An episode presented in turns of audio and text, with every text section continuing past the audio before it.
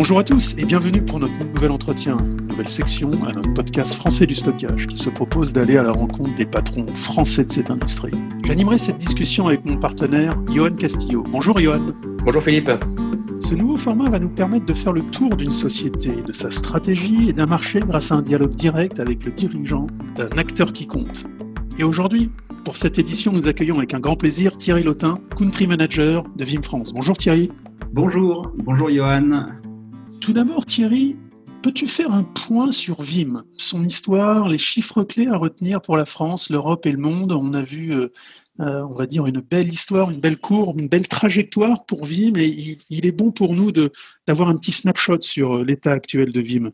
Absolument. Alors Vim, c'est pas un nouvel entrant dans la data protection. Hein. Vim existe depuis bientôt 15 ans peu de gens le savent, mais en fait, ça a été euh, créé en 2006 et les premiers produits sont arrivés en 2008. Euh, donc, euh, Vim a été initialement adressé initialement le marché SMB et ETI, qui a été séduit, je pense, par la facilité d'installation et d'utilisation, et puis la vague de virtualisation de P2V lancée par VMware dans le monde. Aujourd'hui, aujourd'hui notre, notre segment de marché est toujours le SMB, toujours les ETI, mais avec une pénétration assez importante dans le monde de l'entreprise.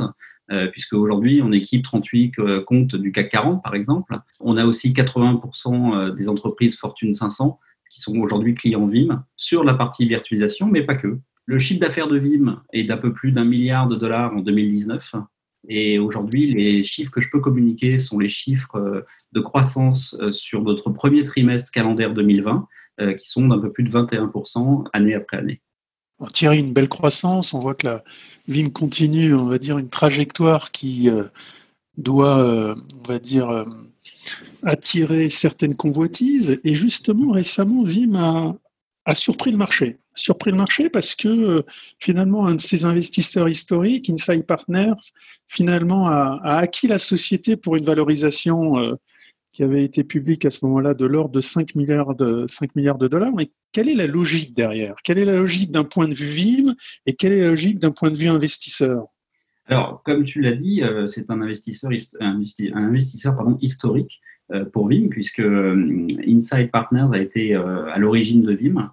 Euh, a fait euh, partie du board de Vim depuis le début de la création de Vim. Et l'opération, euh, effectivement, valorise Vim à 5 milliards, mais c'est pas ça le plus important. Ce qui est important, c'était la capacité de pouvoir adresser des nouveaux marchés. Aujourd'hui, on, on, parle, et Vim parle d'un acte 2 euh, l'acte 1, c'était euh, depuis euh, une dizaine d'années dans le monde de la virtualisation, de pouvoir accompagner nos clients, de pouvoir protéger leurs données dans le monde de la virtualisation.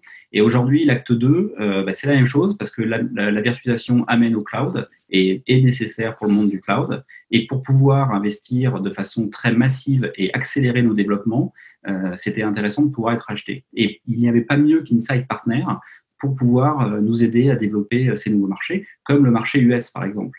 Euh, Inside Partner est américain, et c'est intéressant, euh, même si ce n'est pas les rois du protectionnisme, c'est quand même beaucoup plus facile de, pénétrer le marché américain lorsqu'on est américain. Juste pour rajouter quelque chose, en Europe, le, chiffre d'affaires est à peu près de 50%, un peu plus de 50%. Donc on avait besoin aussi de, de, de développer notre marché américain. Merci, euh, merci Thierry. Alors moi j'aimerais, tu, as commencé à en parler dans ton introduction, J'aimerais quand même évoquer euh, le fait que, on le sait tous, et tu l'as dit, effectivement, Vim est un acteur euh, extrêmement important de la protection de la donnée depuis, euh, depuis plusieurs années et qui fait référence, enfin, qui a fait référence et qui fait encore aujourd'hui référence, notamment dans le monde de la virtualisation des serveurs. Mais est-ce que tu peux nous en dire un peu plus sur le positionnement de Vim aujourd'hui, sur peut-être des, nouveaux cas d'usage ou des cas d'usage différents? Absolument. Alors, euh, il y a beaucoup à dire. Hein. Le, 20 minutes, c'est pas forcément suffisant pour évoquer tous ces sujets. Mais aujourd'hui, si on doit résumer euh, qui est Vim, on peut dire que Vim euh, s'occupe de la sécurité, de la disponibilité des, des, données de nos clients, quelles que soient les circonstances, quel que soit le type de données et quel que soit l'endroit où elles se trouvent. On est, on est aussi là pour répondre à des attaques ransomware, si vous êtes victime d'un sinistre, d'une panne, d'une suppression accidentelle, par exemple, vous êtes assuré de pouvoir retrouver facilement vos données et de pouvoir redémarrer un service le plus rapidement possible. Et tout ça en pouvant, en pouvant vérifier et tester régulièrement et documenter régulièrement ces, données pour pouvoir répondre à des obligations réglementaires, à tout type de compliance nécessaire. Donc Vim va au-delà de la simple data protection. Hein. Alors certains appellent ça le data management. Euh, aujourd'hui, euh, vous avez beaucoup beaucoup de clients qui ont euh, différents types de workloads et ces workloads sont pas au même endroit. Et il faut apporter une console de management simple qui permet en fait de pouvoir gérer, protéger et puis potentiellement récupérer ces données en cas de sinistre, quel que soit l'endroit où elle se trouve. Alors Thierry, on, vient de voir rapidement cette partie agilité, hein, c'est-à-dire simplicité de déploiement, simplicité d'utilisation et un peu en, tout point de l'entreprise. comment se positionne Vim sur, euh, on va dire, la phase d'après de la virtualisation de serveurs que Johan vient d'aborder, c'est-à-dire sur la protection des containers? Alors ça, c'est une très très bonne question. Euh, les containers, il n'y a pas un client aujourd'hui qui ne nous en parle pas. Et donc, euh, Vim, on a trois solutions pour proposer des, des, produits à des clients. La première, c'est le développement interne. Donc, euh, depuis le début, chez Vim, on fait du backup, mais on ne fait pas uniquement du backup. Dans notre ADN, vous avez le backup and replication. Donc, on est toujours le seul logiciel, la seule plateforme unique à permettre de faire du backup et de la réplication. On a une deuxième chose, c'est les acquisitions. on en parlera peut-être tout à l'heure. Et la, le troisième point sont nos alliances technologiques. Les software defined data center, full software, et on a tissé un certain nombre de relations avec un certain nombre d'alliances technologiques qui, sont, qui peuvent être des alliances commerciales, mais aussi technologiques pour pouvoir répondre à des besoins spécifiques. Et dans le cas des containers, euh, dans le portefeuille d'Insight, il y a une société qui s'appelle Casten, qui est euh, une société qui est dédiée au monde euh, de, containers et de la solution de sauvegarde native de Kubernetes. Et on a un partenariat avec ces gens-là, avec cette entreprise, c'est le même groupe, pour pouvoir proposer des solutions plus complètes lorsque les clients ont besoin d'avoir des, des, protections euh, stateful, stateless de leur euh, container Kubernetes. Merci Thierry. Euh, justement, j'aimerais prolonger cette, ta réponse et puis cette réflexion sur la partie container et, nouveaux besoins. On sait qu'il y a eu récemment la conférence Vimon, qui a été digitale pour le coup. Peut-être qu'il y a eu effectivement des annonces, des nouvelles choses qui ont été montrées durant cette conférence. Peut-être que tu peux nous dire quelques mots? Alors absolument. D'ailleurs, euh, euh, était une des annonces lors de cette conférence. Nous avons fait une démonstration en fait de notre capacité à sauvegarder euh, des containers avec la société Castel. Donc c'est une des annonces que nous avons fait. on a fait un certain nombre d'annonces assez importantes en fait dans le monde du cloud. Notamment, on a proposé un certain nombre de fonctionnalités pour pouvoir permettre à nos clients d'aller sauvegarder et de restaurer des workloads dans AWS, dans Azure. On a aussi augmenté notre capacité à, à prendre en charge la sauvegarde des environnements Office 365, euh, puisque maintenant on peut aussi euh, entièrement sauvegarder Teams. On se rend compte que c'est quasiment une boîte mail Teams. Euh, donc on a une capacité à aller sauvegarder à la fois les balles, les boîtes mail d'Office 365, SharePoint, mais aussi Teams. on a annoncé des versions supplémentaires sur la partie AX et Solaris de l'autre offre. donc ça aussi c'est très intéressant, puisque la plupart de nos clients aujourd'hui qui étaient clients Vim pour la virtualisation, euh, nous demandaient aussi de pouvoir répondre euh, à leurs besoins euh, sur les 15-20% de serveurs physiques qui leur restaient. Alors la tâche est plus complexe puisque souvent ce sont des serveurs qui ont des OS un peu plus vieux, donc c'est toujours plus compliqué de gérer un legacy avec une notoriété dans le temps très importante. mais on a développé notre propre solution et là la V2 arrive qui va permettre d'augmenter la capacité pour, pour nos clients de sauvegarder leurs environnements physiques. Alors justement, euh, tu as évoqué la partie cloud pour euh, différents besoins. Moi, j'aimerais savoir, euh, Thierry, tu peux nous en dire un peu plus sur la, stratégie finalement de Vim sur le cloud aujourd'hui? Parce qu'on sait que Vim avait acquis la société N2WS qui était au portefeuille de Insight. Puis, alors, si je puis dire, la société a été relâchée par Vim. Est-ce qu'il y a une raison aujourd'hui Quelle est la stratégie de Vim sur la partie cloud au niveau global? Alors, il y a une raison très très simple. Hein. Donc, Vim a volontairement pris la décision de revendre N2WS Software pour se concentrer sur le développement d'une plateforme de cloud unifiée. En effet, euh, drivé par nos clients, par la demande du marché et de nos clients, euh, on se rend compte que les clients, ils choisissent pas une plateforme de cloud unique. En fait, ils vont avoir un certain nombre de types de workload qu'ils vont pouvoir utiliser dans le cloud public, un autre type de workload qu'ils vont pouvoir mettre dans un cloud différent ou un cloud souverain pour des données qui sont totalement critiques, notamment du gouvernement français ou autres. Et on se rend compte de plus en plus que nos clients ont besoin d'une plateforme et qui leur permette à la fois d'utiliser tel ou tel cloud selon le type de workload qu'ils veulent, protéger. Et donc, euh, aujourd'hui, on a euh, dans notre plateforme logicielle la capacité de proposer à nos clients de pouvoir migrer euh, n'importe quel type de workload dans n'importe quel type de cloud, qu'il soit public, très connu comme Azure, comme, euh, comme AWS, mais aussi dans des clouds souverains. Alors, je vais parler pour la France, qui, qui, sont des clouds qui sont supportés par un certain nombre de cloud providers français très connus, qui utilisent aujourd'hui Vim as a service pour du backup as a service, mais également pour du disaster recovery as a service. Donc voilà, notre capacité aujourd'hui, elle est, elle est de permettre à nos clients de choisir, de pouvoir migrer, de pouvoir restaurer, euh, par exemple, euh, une, data, une data qui va, être, euh, qui va être sauvegardée sur Azure, on peut très bien la restaurer sur AWS ou on-prem ou chez un cloud provider français. Alors justement, c'est une très bonne transition. Je, voulais évoquer avec toi la partie du, du cloud en France. Quelle est justement toi ta vision au niveau du marché et le positionnement de Vim, mais propre à la France, parce qu'on sait que la France est un marché un peu particulier parfois, et surtout sur le cloud? Aujourd'hui, on vient de sortir ce qu'on appelle le Vim 2020 Data Protection Trends Report. Et on a interrogé un certain nombre de clients français. Et notamment, 49% de nos clients interrogés s'appuient déjà sur des solutions as a service pour gérer leur sauvegarde avec des services providers, ce qui est quand même assez important. Euh, on a un certain nombre de services providers, hein, je peux en parler. On a 396 services providers ou partenaires qui offrent un, du backup as a service ou euh, différents types autres types de, services chez leurs clients. Et dans ces 396 partenaires, on en a 90 qui sont très actifs et qui ont des offres euh, de disaster recovery avec un volume de VM protégé assez important. et, et, en fait, on se rend compte que dans ce même report, les clients pensent que le chiffre va atteindre 70, 77% dans les deux prochaines années. Donc oui, en France, on n'est pas forcément très early adapter, mais les bénéfices du cloud sont réels. Euh, la plupart des entreprises ne veulent pas forcément gérer eux-mêmes la complexité liée à ces plateformes, donc laissent euh, un service provider leur offrir un service.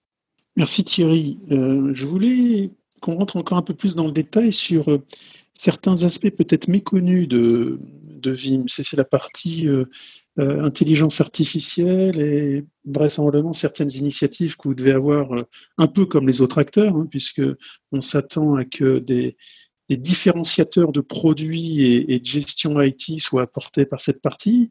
Alors, quelle est la, la position de Vim sur ce sujet Est-ce qu'il y a des rapprochements avec, euh, on va dire, des travaux de recherche, euh, on va dire, universitaires ou autres, ou des, partenariats technologiques, euh, comme tu indiquais tout à l'heure, pour Carsten, mais avec, avec d'autres? Quelle est, quelle est la position de Vim sur, sur l'IA alors, l'IA, tout le monde en parle. Hein. Tout le monde en parle, tout le monde l'utilise. Euh, beaucoup de nos clients l'utilisent pour améliorer leur expérience client ou euh, faire sens de leurs données. Nous, on fait exactement la même chose. C'est-à-dire qu'aujourd'hui, on est un utilisateur, un client de l'IA et on s'en sert pour notre support, on s'en sert pour notre développement. Ensuite, euh, évidemment, notre cellule de développement, elle est très riche et elle, elle, elle, des, des, elle, elle, se lie avec des sociétés qui peuvent nous apporter de la valeur. Aujourd'hui, ça serait mentir de vous dire que nous avons inclus de l'IA dans notre développement euh, pour nos clients. Aujourd'hui, ce n'est pas le cas. Par contre, on travaille de façon euh, très proche avec un certain nombre d'entreprises pour voir de quelle manière on peut apporter un service supplémentaire d'intelligence artificielle. Notre job, c'est quand même de protéger toutes les données, quelles qu'elles soient ou qu'elles soient. Et nos clients utilisent de, l'IA et on peut aujourd'hui, d'ailleurs, c'est assez intéressant, euh, le backup What Next, Qu'est-ce que ça veut dire? Ça veut dire qu'on va pouvoir mettre à disposition euh, des batchs de données importants qui sont dans le backup, puisque naturellement elles y sont, elles sont backupées, et on va permettre de créer des environnements qui fonctionnent, qui des environnements réseau, des environnements stockage, euh, directement dans des bacs à sable, pour permettre de faire des tests, des recherches et travailler avec des logiciels IA connus sur le marché. Oui, Thierry, mais on est bien au-delà quand même de la protection de données. Quand on parle d'IA, on essaye d'appliquer ça à quelque chose de, plus global. Et, c'est vrai que Vim aujourd'hui, tu, l'as bien dit, va au-delà de la protection de données. C'est vraiment la disponibilité de, euh, la donnée de l'entreprise. Donc l'IA a un vrai rôle là-dedans. Écoutez, euh, je ne peux pas vous répondre là-dessus. Je suis pas, certainement, l'IA a un vrai rôle dedans. Euh, mais à ma connaissance aujourd'hui, on ne se targue pas comme certains autres éditeurs euh, d'apporter de l'IA dans le développement de nos, offres. Merci euh, Thierry pour ces précisions. Moi, j'aimerais faire un, pas un virage à 180 degrés, mais changer de quitter le monde de, la technique et aborder la partie de Channel. Euh, parce qu'on le sait aujourd'hui, Vim est 100% de Channel. Mhm. Est-ce que tu peux nous citer les, distributeurs donc, sur lesquels vous appuyez pour justement distribuer vos solutions? Combien de revendeurs avez-vous en France? Est-ce que c'est un chiffre qui est connu et que tu as le droit de donner Mhm. Et, euh, et, je finirai peut-être ma question en disant, et, et c'est un petit peu provoquant, mais aujourd'hui, Vim est, extrêmement distribué, extrêmement connu. Est-ce que justement, on n'est pas dans quelque chose qui est surdistribué? Voilà. Beaucoup de questions et évidemment, je vais y répondre. Donc, oui, notre réseau, notre modèle de vente repose sur du 100% indirect. On a différents types de, de routes de marché. Euh, la première route de marché qui est mondiale, on a un écosystème d'alliances technologiques, euh, on peut les nommer, hein, c'est HPE, NetApp, Cisco et Lenovo, qui sont eux-mêmes, qui ont à leur catalogue euh, notre stack de logiciels pour leur permettre d'avoir un full stack et de répondre à 100% d'une demande d'un client. Donc, ces, partenaires, ces alliances sont capables de revendre directement sur leur offre de prix nos solutions. Elles sont toujours au nom de Vim, mais elles sont sur leur catalogue. Alors, est-ce que nous sommes surdistribués? Je pense pas. Je pense pas et je vais vous expliquer pourquoi. Vim a une particularité dans le marché, c'est qu'on travaille à la fois sur le segment, et j'en ai parlé tout à l'heure, SMB, Mid-Market Enterprise et Service Provider. Et quand on parle de SMB, on a besoin d'avoir euh, une proximité. Et on a aujourd'hui en France environ 2200 partenaires actifs, euh, mais ces 2200 partenaires, ils sont absolument pas sur les mêmes dossiers. C'est-à-dire qu'on a énormément de petits partenaires qui couvrent et qui ont une capillarité qui leur permet de couvrir la France entière, hein, pour, si on parle de la France. Mais on a aussi des partenaires à valeur, qui sont des partenaires platinum chez Vim, et qui permettent de répondre à des enjeux beaucoup plus complexes dans des larges enterprises, euh, avec euh, l'intégration de nos solutions dans une full solution de bout en bout. Thierry, pour prolonger ce que tu disais, tu parlais de, trois alliances stratégiques ou technologiques. Hein, euh, si j'ai bien compris, il y avait HPE, Cisco et Lenovo. Est-ce que c'est assimilable à de l'OM Parce que visiblement, il n'y a jamais eu tellement euh, de stratégie OM, alors pour peut-être des, raisons bien, évidentes ou euh, peut-être même de perte d'identité ou perte de nom et donc de dilution, dilution peut-être de la valeur. Y, a, il y a une raison derrière ça? Je la connais pas, s'il y en a une. Ce que je peux donner comme précision, c'est que nous n'avons jamais eu d'OM. Il n'est absolument pas, à ma connaissance, prévu qu'on en ait un jour. On préfère vendre avec notre marque, avec ces alliances technologiques. On a, on a une approche technologique totalement agnostique, c'est-à-dire que on n'impose aucun hardware. On, on, travaille avec un centre de constructeurs et d'éditeurs pour euh, être en compliance et apporter une solution de bout en bout, euh, notamment les API qui sont disponibles sur lesquels tous les constructeurs de hardware, notamment de disques, peuvent travailler pour permettre d'avoir un repository intelligent ou même des snapshots de, stockage primaire intelligent. ce sont nos partenaires intégrateurs qui décident et nos clients qui décident des meilleures configurations pour répondre à leurs attentes. On veut absolument pas lier un hardware avec notre software. Merci Thierry. J'ai une dernière question puisque euh, Vimon s'est déroulé il y a, quelques, jours avec quelques nouveautés, notamment Vim CDP, etc. Est-ce que tu, peux nous faire un, petit snapshot, un petit, résumé des, des grandes annonces, voire des directions pour, pour Vim Absolument. Donc, euh, alors, le, Vimon s'est déroulé il y a exactement euh, deux semaines, trois semaines, je crois. Donc, le Vimon est une déclinaison, le Vimon Tour, en fait, est une déclinaison du Vimon Forum aux États-Unis. Euh, qui a lieu euh, normalement physiquement. Alors, dans les conditions actuelles, euh, tous les, tous les, les, les, Vimon, qui soient physiques, forum, sont devenus virtuels. En France, donc c'était début juillet, on a organisé une session virtuelle et avec beaucoup, beaucoup d'annonces. On a eu la chance d'avoir euh, notre patron du R&D qui a expliqué un petit peu les avancées technologiques et fait, nous a proposé quelques surprises avec des annonces assez intéressantes. Alors, tu parlais de CDP. Effectivement, on annonce CDP dans notre version. Euh, une particularité d'ailleurs chez Vim, c'est qu'on ne va pas licencier CDP. Ça fait partie intégrante de la réplication de Vim, avec des RTO, RPO proches de zéro. Et on, fait profiter à nos clients de la capacité d'utiliser CDP dans les licences actuellement acquises par nos clients. Euh, on a évidemment la V10 euh, qui est annoncée euh, avec un certain nombre de fonctionnalités, notamment la, gestion du NAS, de la sauvegarde du NAS. J'ai parlé tout à l'heure des environnements physiques sur lesquels on allait apporter un peu plus de précision et de fonctionnalités, et puis notamment dans le monde du cloud avec notre capacité à travailler avec tous les acteurs du cloud et de permettre à des workloads de, se partager et de pouvoir migrer de l'un à l'autre, d'avoir une... Je prends un exemple très concret. Si vous travaillez avec Office 365, vous pouvez très bien stocker vos informations, stocker, une entreprise décide de stocker sur Azure, mais par contre, elle va avoir une copie en local. On permet en fait à, nos clients ou à nos service providers de gérer eux-mêmes les datas euh, directement sur le sol français ou dans l'entreprise si elle va avoir une copie. Merci Thierry, jamais facile d'essayer de, tenir dans, les 20 minutes de ce format. Ce qui nous invite à, dire qu'il va falloir vraiment qu'on creuse et qu'on invite Vim lors d'autres épisodes. Euh, on te remercie, on te remercie d'avoir pris le temps euh, de ce dialogue avec nous. Jamais, jamais facile, on apprécie. Oui, merci Johan euh, pour avoir co-animé avec moi ce, rendez-vous. Et, nous allons suivre de, près Vim sur les prochains mois, car je pense qu'avec les différents éléments que, que, tu as partagés avec nous, on comprend que Vim sera, fera l'actualité. Nous vous donnons rendez-vous comme chaque semaine pour les podcasts thématiques et les entretiens sur euh, vos plateformes de podcasts préférées. Merci à tous, merci Johan et merci euh, Thierry. Au plaisir de vous retrouver euh, très prochainement.